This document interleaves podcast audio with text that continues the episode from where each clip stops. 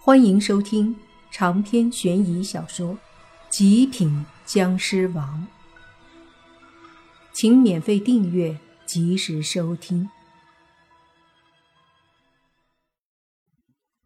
这里的战斗这么可怕，莫凡觉得还是带着朋友们避一避好。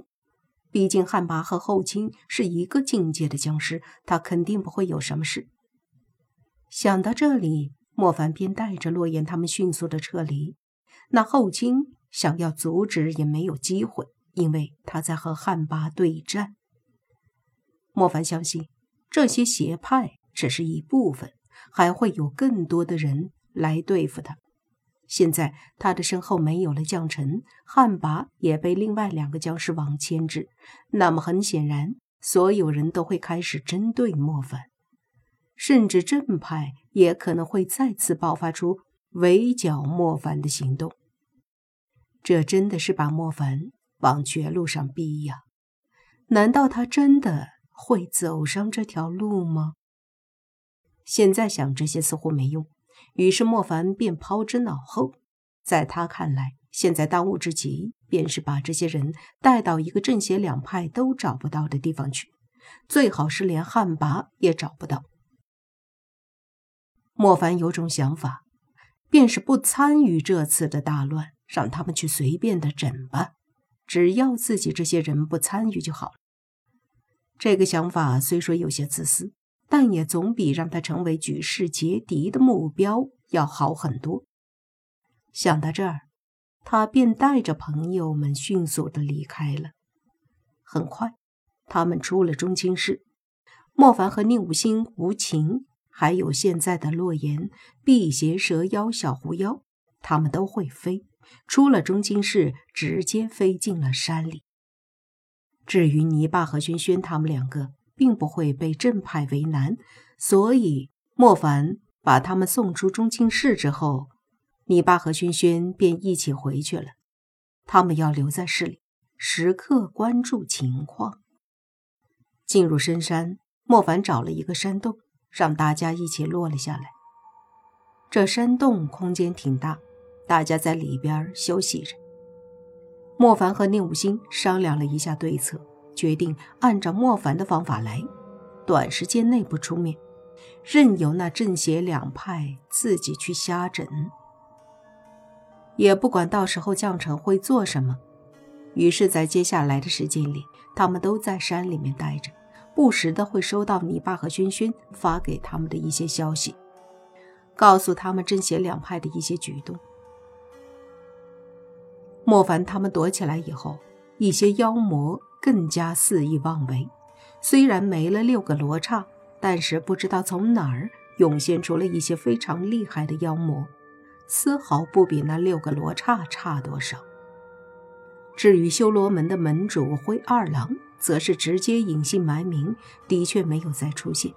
那些邪派的人也没有出现，只有那些妖魔鬼怪出来，到处扰乱安宁。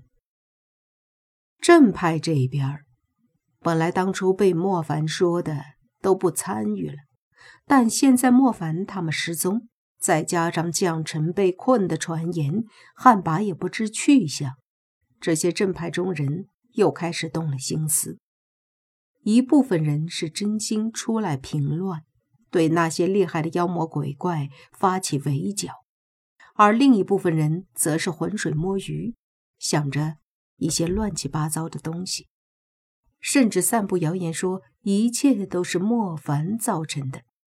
莫凡听到这个消息也是无奈，自己躲在深山里面，外面乱成了什么样？怎么还跟自己有关系呢？正派和那些妖魔鬼怪之间的战斗越发的激烈，损失都很惨重。直到有一天，莫凡收到了泥巴的消息，他看到这消息，立马变了脸。消息的内容很简单，泥巴告诉莫凡，阳间出现了一些非常厉害的高手，这些高手实力强大。至少都像灰二郎那个级别的。这些高手虽然厉害，但数量却不多，仅仅是十几。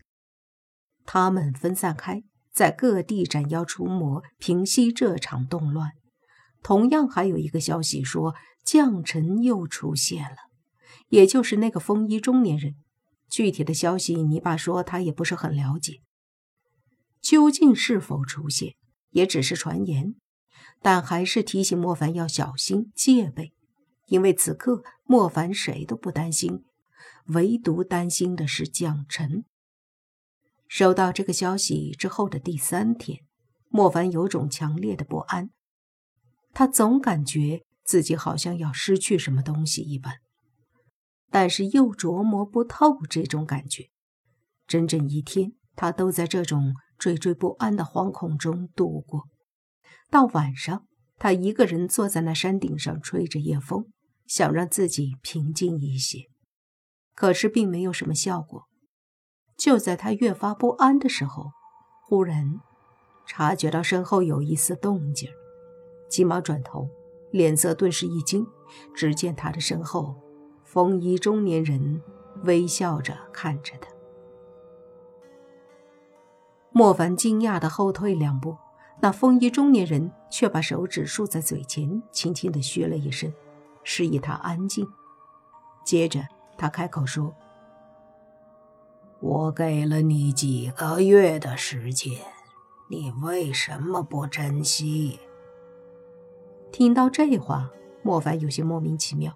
随即想到了他的意思，说道：“你的意思是我没有变强？”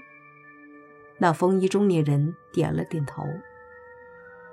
我不知道你这几个月到底在做什么，但是你给我的感觉一点儿也没有变强，太让我失望了。莫凡皱眉说：“我不想变强，我也不想参与和你有关的事情。”我只想安安稳稳的置身事外。你这么厉害，这么强大，为什么非要纠结我？风衣中年人笑着摇了摇头。你想要安稳的置身事外，就必须得强大起来。我给了你机会，你不珍惜，也没什么好说了。看来他是错了。他是谁？另一个我，那个相信爱、带着所谓善念的我，他说爱是降世的力量，现在看来，并不是。你没有因为想要保护你的爱人和朋友而去努力的提升实力，你的爱没有给你力量。我就说，所谓的爱。不过是不存在的东西罢了，而你因为没有恨，才没有提升自己，所以证实了一个问题：恨才是最大的力量。而我现在要给予你力量。说完，将臣忽然伸手，在他手掌前面的空气中，忽然出现一道身影。轩轩，此刻轩轩有点懵，无法动弹。莫凡一惊，发现自己也没法动了，大声吼道：“你要干什么？”别激动，我想看看他能不能刺激到你。如果可以，我会一个一个的杀，直到你变强为止。长篇悬疑小说《极品僵尸王》本集结束，请免费订阅这部专辑，并关注主播又见菲儿，精彩继续。